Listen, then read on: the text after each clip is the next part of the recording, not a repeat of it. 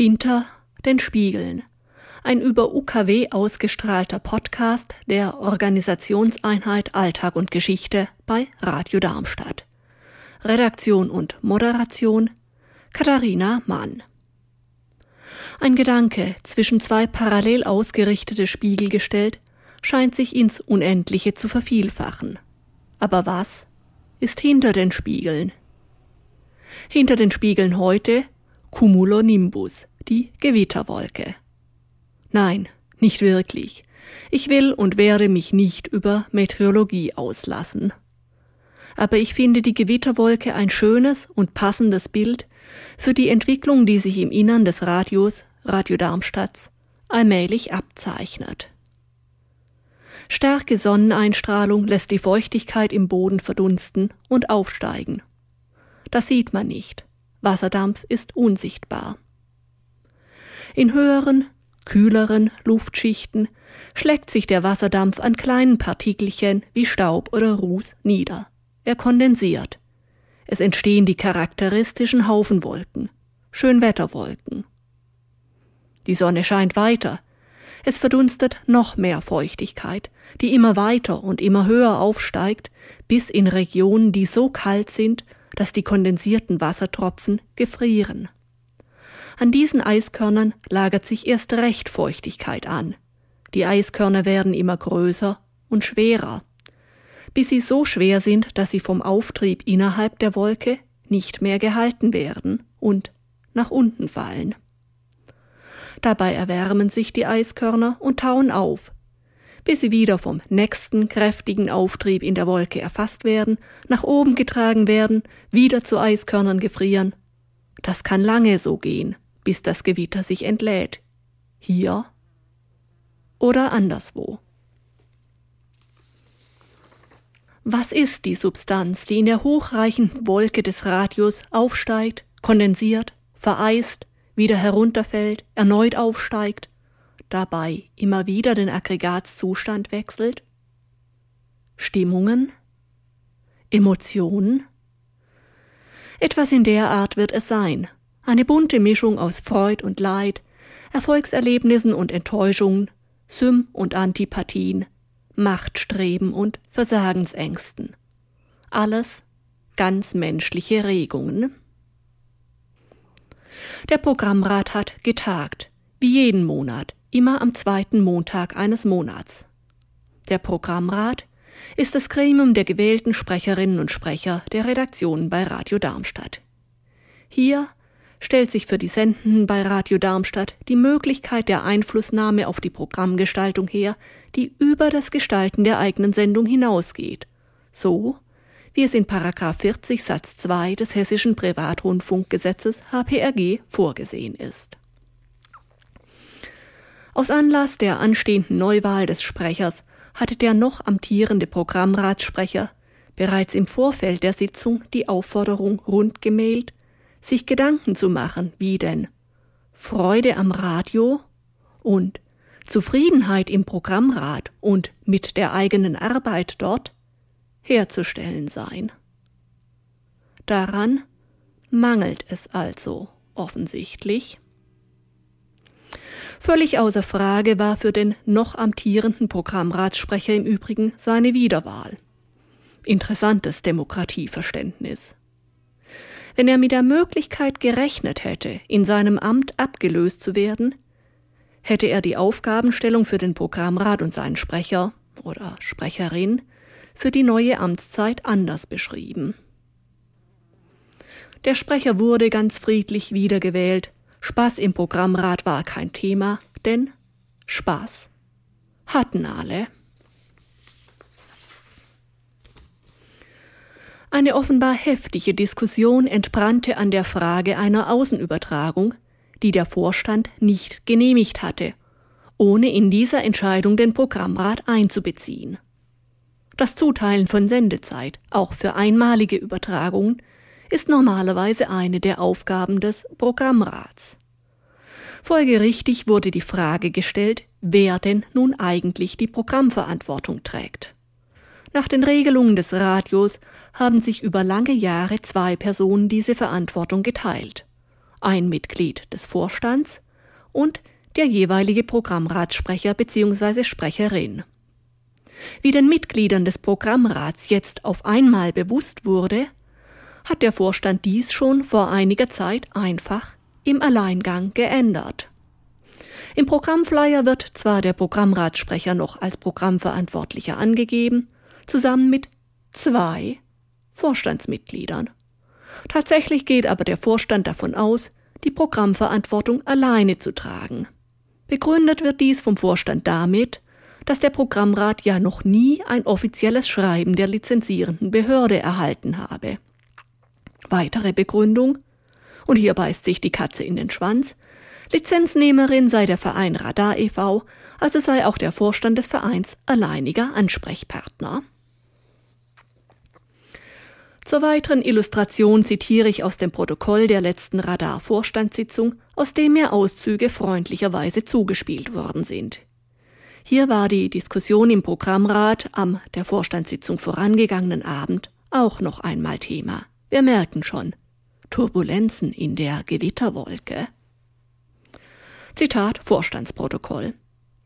Weiterhin bestand die Frage nach der Senderverantwortung. Laut Lizenzantrag ist der Verein Radar e.V. Lizenznehmerin, vertreten durch den Vorstand des Radar e.V. Somit ist klar, dass alleine der Vorstand gegenüber der LPR und anderen Institutionen Ansprechpartner ist. Zitat Ende. So einfach ist das, wenn man das Bedürfnis hat, die Welt so einfach zu erklären, dass man sie selber auch verstehen kann. Dabei wirft der Vorstand gleich zwei Dinge durcheinander. Erstens, der Lizenzantrag ist nicht die Lizenz. Zweitens, der Programmrat ist Teil der Lizenz.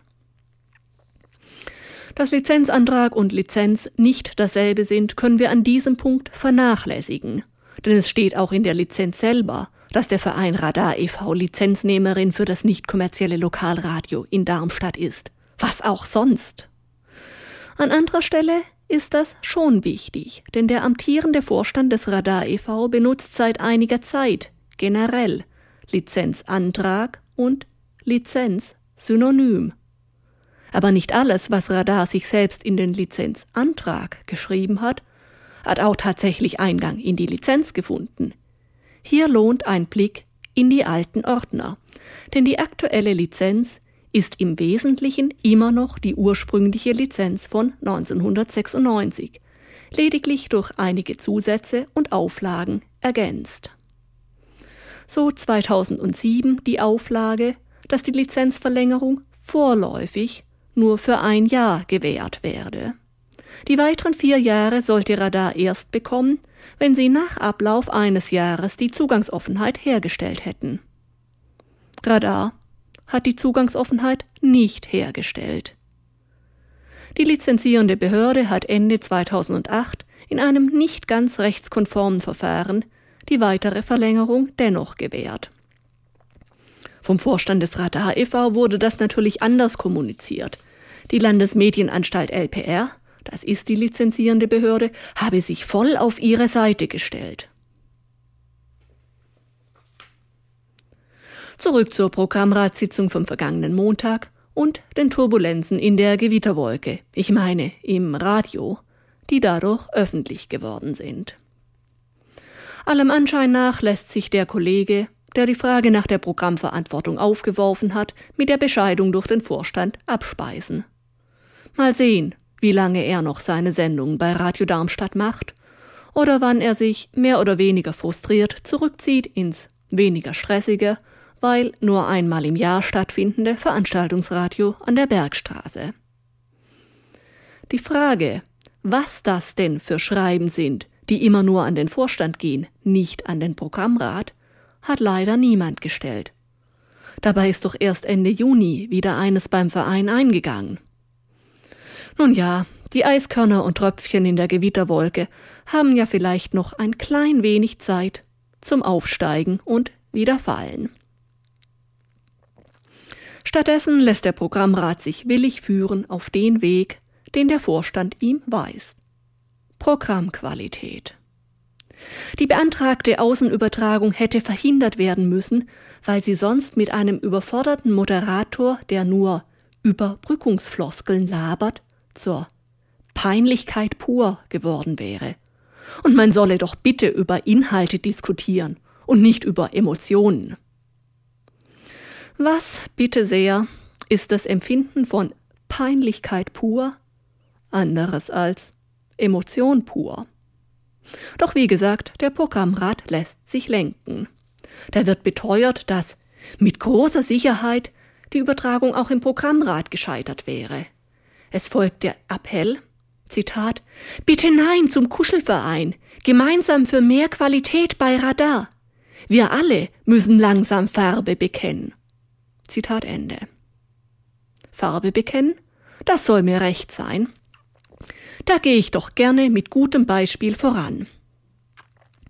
Meinen regelmäßig monatlich auf UKW ausgestrahlten Podcast Hinter den Spiegeln als Sendung zu bezeichnen, geht mir schon lange gegen den Strich. Zur Radiosendung fehlt diesem Podcast ein elementares qualitatives Merkmal. Er kann nicht live ausgestrahlt werden. Diesen Podcast als Sendung zu bezeichnen, ist beschönigend ein Feigenblatt für das lizenzwidrige Verhalten des Trägervereins Radar e.V., den Zugang zum Radio seit nunmehr bald vier Jahren anhaltend zu verweigern.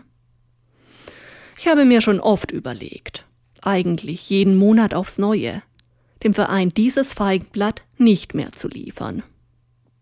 Den Gefallen, auf die Ausstrahlung meines Podcasts zu verzichten, werde ich dem Verein nicht tun. Wie sonst sollten die Hörerinnen und Hörer des Radios die Wahrheit über die Situation des Senders erfahren, die ihnen der Radarvorstand nicht verrät. Aber ich verzichte für die Zukunft nur zu gerne darauf, meinen Podcast weiterhin fälschlich als Sendung zu bezeichnen. Ähnlich verhält es sich mit Alltag und Geschichte, bisher fälschlich als Redaktion bezeichnet. Seit langem arbeitet diese Gruppe von Menschen, allenfalls rudimentär als Redaktion zusammen. Den Verein Radar e.V. und den Programmrat von Radio Darmstadt mit ihrer Zermürbungstaktik für diese Entwicklung verantwortlich zu machen, ist zwar in der Sache richtig, aber auch ein wenig albern. Die Redaktion hätte ja unbeirrt an ihrer ehemals guten redaktionellen Zusammenarbeit festhalten können. Dass die einzelnen Mitglieder der Redaktion das nicht geleistet haben, ist menschlich. Vorläufig habe ich die Gruppierung Alltag und Geschichte einmal als Organisationszusammenschluss bezeichnet. Das ist die Funktion, die Redaktionen bei Radio Darmstadt offiziell noch haben. Redaktionelle Arbeit gibt es bei Radio Darmstadt sowieso nur sehr wenig. Redaktionelle Zusammenarbeit fast überhaupt nicht. Die organisatorische Leistung der Redaktion für das Funktionieren des Radiobetriebs wird auch immer weniger. Die Redaktionen bei Radio Darmstadt sind verzichtbar. Schafft sie ab. Einziger Schönheitsfehler? Die Redaktionen sind Bestandteil der Lizenz. Man müsste eine Lizenzänderung beantragen. Ob die in der augenblicklichen Situation durchgeht, wo Radio Darmstadt sowieso schon massiv in der Kritik steht, wegen permanenter Übertretung der bestehenden Lizenz? Ein Antrag auf Änderung der Lizenz wäre also in der augenblicklichen Situation ein gefährliches Spiel mit dem Feuer. So gesehen fast schon gut, dass bei Radar sowieso niemand auf eine solche Idee kommt. Erstens, weil niemand mehr im Vorstand diese formalen Grundlagen zu verstehen scheint. Zweitens, weil es ja Arbeit wäre, sich einmal ernsthaft Gedanken zu machen, wie ein nicht kommerzielles Lokalradio in Darmstadt funktionieren kann, nachdem das Radio mit seiner überkommenen Organisationsform, die eigentlich gar nicht schlecht war, gescheitert ist.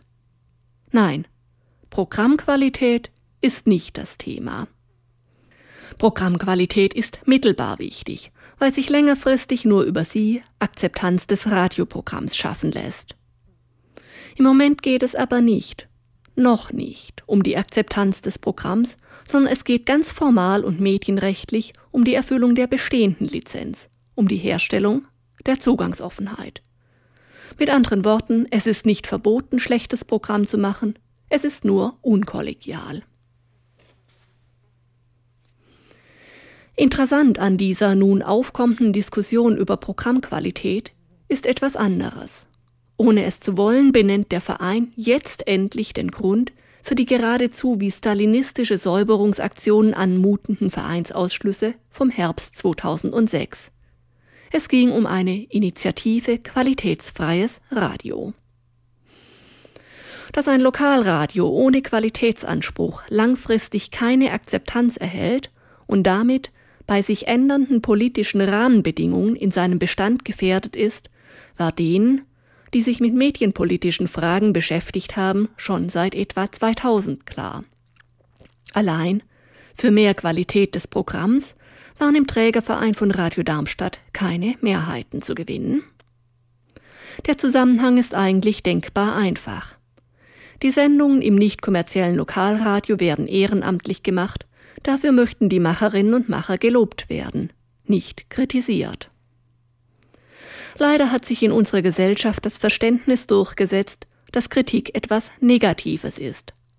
Tatsächlich wird Kritik wirklich häufig dazu eingesetzt, andere Menschen regelrecht fertig zu machen. Dabei fällt aber unter den Tisch, dass Kritik eigentlich neutral ist, weder positiv noch negativ. Kritik zeigt, dass sich jemand mit Inhalt und Machart des kritisierten Gegenstands auseinandergesetzt hat. Das ist eigentlich mehr als nur ein Lob, selbst wenn die Kritik ablehnend ist.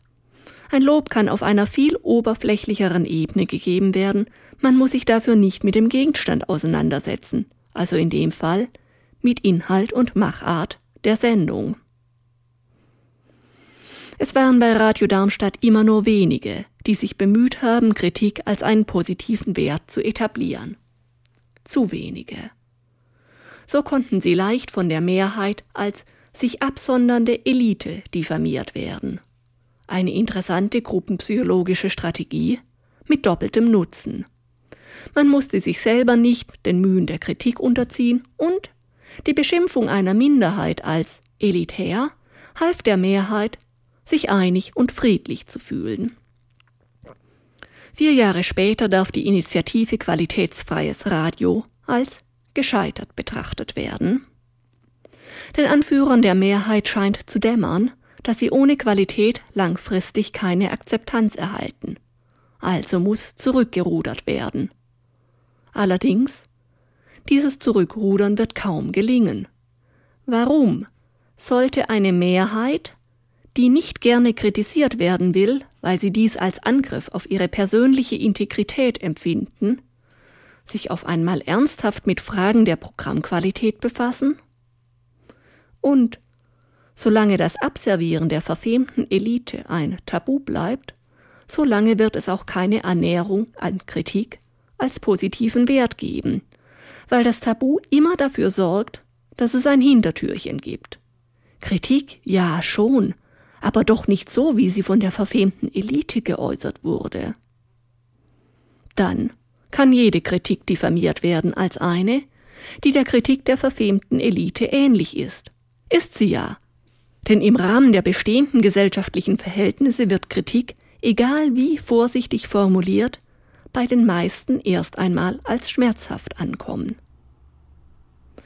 Das klingt jetzt etwas widersprüchlich. Zuerst sage ich, Programmqualität ist nicht das Thema. Und dann sage ich, ohne ernsthafte Diskussion der Programmqualität und ohne ernsthafte Auseinandersetzung mit Kritik wird das Radio keine Zukunft haben. Was denn nun? Es ist eine Frage der Reihenfolge. Zuerst muss der lizenzwidrige Zustand der dauerhaften Einschränkung der Zugangsoffenheit beendet werden. Das ist Stufe 1 zum kurzfristigen Lizenzerhalt. Dann muss die gesellschaftliche Akzeptanz des Radios, die durch verfehlte Vereinspolitik sehr gesunken ist, wieder geschaffen werden. Das geht letztlich nur über Programmqualität. Das ist Stufe 2 zum mittel- und längerfristigen Erhalt einer Lizenz für nicht kommerzielles Lokalradio in Darmstadt. Eine Öffnung des Radios für die gesellschaftlich relevanten Gruppen und Einzelpersonen, denen der Radar e.V. bisher den Zugang verweigert, würde aber den Vereinsfrieden so nachhaltig stören, dass niemand wagt, über die Folgen auch nur nachzudenken. wenn über einen Gegenstand noch nicht einmal nachgedacht werden darf, geschweige denn darüber diskutiert werden darf, dann handelt es sich um ein Tabu. Das Tabu der Zugangsbeschränkung bei Radio Darmstadt sorgt dafür, dass eine Diskussion über Programmqualität bei Radio Darmstadt entweder sehr bald wieder einschläft oder in gegenseitige Zerfleischung der Akteure übergeht. Warum das so ist, habe ich vorhin schon angefangen zu erklären. Stichwort Hintertürchen. Demnach müsste die Diskussion sehr bald wieder einschlafen, weil eine Diskussion über Programmqualität und Umgang mit Kritik nichts bringt, wenn Kritik nicht bedingungslos zugelassen und sogar bejaht wird. Dem steht aber entgegen, dass die aktuelle Gefährdung der Lizenz beim Vorstand des Radar e.V. immer dringlicher ins Bewusstsein rückt. Den eigentlichen und vordringlichen Grund für die Lizenzgefährdung können und dürfen sie nicht benennen. Er ist ja tabuisiert. Inwieweit der Vorstand des Radar e.V. gar nicht wahrnehmen kann, dass eigentlich etwas Wichtigeres ansteht als eine Diskussion über Programmqualität, nämlich die Herstellung der Zugangsoffenheit, weil psychologisch möglicherweise auch bei Ihnen selber die Wahrnehmung durch das Tabu blockiert ist. Oder wie weit der Radarvorstand sich sehr wohl seiner Verantwortung für die Situation des Radios kurz vor dem Lizenzentzug und seiner Lüge gegenüber den Senden in Bezug auf die tatsächliche Situation bewusst ist, er aber versucht, den drohenden Lizenzentzug mit der Taktik abzuwehren, den unwichtigeren Punkt 2 besonders gut zu erfüllen, damit die lizenzierende Behörde bei Punkt 1 erneut alle Hühneraugen zudrückt, wie es ja bereits 2008 geklappt hat? Das kann ich nicht beurteilen. Ich verfüge nicht über die Gabe des Gedankenlesens. Faktisch ist es auch egal. Ein Tabu wirkt so oder so als herrschaftsstabilisierendes Element. Es muss von den Herrschenden nicht verstanden und bewusst eingesetzt werden, um zu funktionieren. Es geht um die Zukunft des Radios und es geht um den Machterhalt einer Gruppe im Trägerverein Radar e.V., die verantwortlich dafür ist, dass das Radio kurz vor dem Lizenzentzug steht, die aber immer noch mit aller Gewalt an ihrer Macht festhält, auch wenn das das Aus für das Radio bedeutet. Bis jetzt ist die Mitgliederversammlung des Radar e.V. noch weit entfernt, die Machtfrage zu stellen. Ebenso wenig kann ich im Moment einschätzen, wie sich die angefangene Diskussion über Programmqualität bei Radio Darmstadt entwickeln wird. Ob die Trägheit der Sendenden siegen wird, die sich mit dieser Frage nach wie vor nicht auseinandersetzen wollen. Schließlich haben sie den derzeit amtierenden Vorstand für sein Versprechen eines qualitätsfreien Radios gewählt. Oder ob der Vorstand sich mit seinem Bestehen auf der Qualitätsdiskussion durchsetzen wird und damit die Gruft am Stäubenplatz mit einem weiteren Sargnagel bestückt.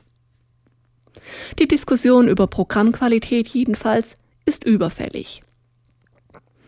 Sie kann aber nur fruchtbar geführt werden, wenn die Menschen, die das Programm bei Radio Darmstadt ehrenamtlich gestalten, lernen, die ganze Gruppe der Sendungsmachenden in ihrer Unterschiedlichkeit zu akzeptieren. Dazu gehören auch die Ausgeschlossenen und Verfemten. Turbulenzen in der Gewitterwolke. Die Akteure bei Radio Darmstadt scheinen soeben einzutreten in den Prozess der Selbstzerfleischung. Soll die Dissent Mädchenwerkstatt Darmstadt sich jetzt freuen?